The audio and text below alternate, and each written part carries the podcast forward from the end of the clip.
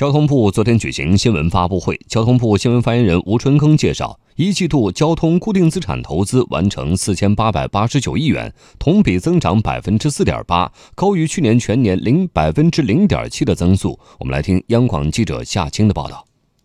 吴春耕介绍，一季度交通固定资产投资完成四千八百八十九亿元，同比增长百分之四点八，高于去年全年百分之零点七的增速。从不同的运输方式上看，铁路民航投资分别完成一千零一十二亿元和一百五十五亿元，增长百分之十和百分之十点七。总体来看，一季度交通运输经济运行开局平稳。在实现平稳开局的同时，交通运输经济运行稳中有进，尤其是交通运输结构不断优化。具体来看，表现在三个方面。第一个就是在客运结构当中，便捷、舒适、高效出行呈增长的态势。传统的公路客运量在下降，一季度高铁的客运量是增长了百分之一十七点七，民航的客运量增长了百分之九点八。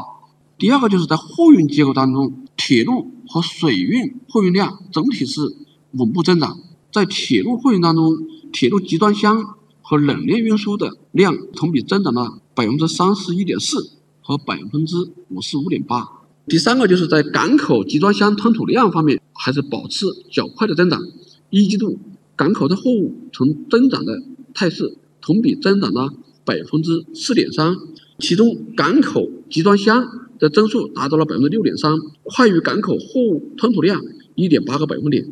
发布会上，吴春耕还公布了六年来“一带一路”倡议在交通基础设施方面取得的丰硕成果。在共商方面，我们是以政策规则标准对接为重点，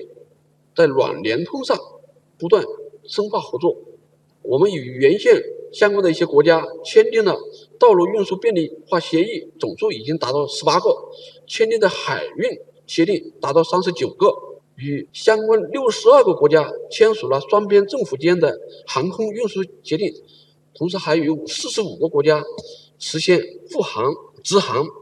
对社会关注的取消高速公路省界收费站工作进展，吴春耕也在发布会上进行了介绍。他说，已经制定了总体的技术方案，研究起草了深化收费公路制度改革、取消高速公路省界收费站实施方案。目前已经基本形成共识。近日，国务院的国常会可能会研究审定这个方案。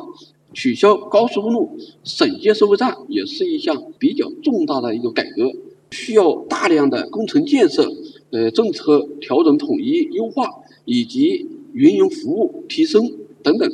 呃，时间比较紧，涉及面比较广，情况比较复杂。这其中啊，最核心的是 ETC，也就是电子不停车收费系统的推广应用，是推进这一项改革工作是否能够取得成功的一个关键的一个因素。另外，为期四天的五一小长假马上就要到了，对于大家关注的高速公路的免收费安排。交通部表示，全国收费公路将继续免收小型客车通行费，具体时间统一确定为五月一号零时起到五月四号二十四时结束。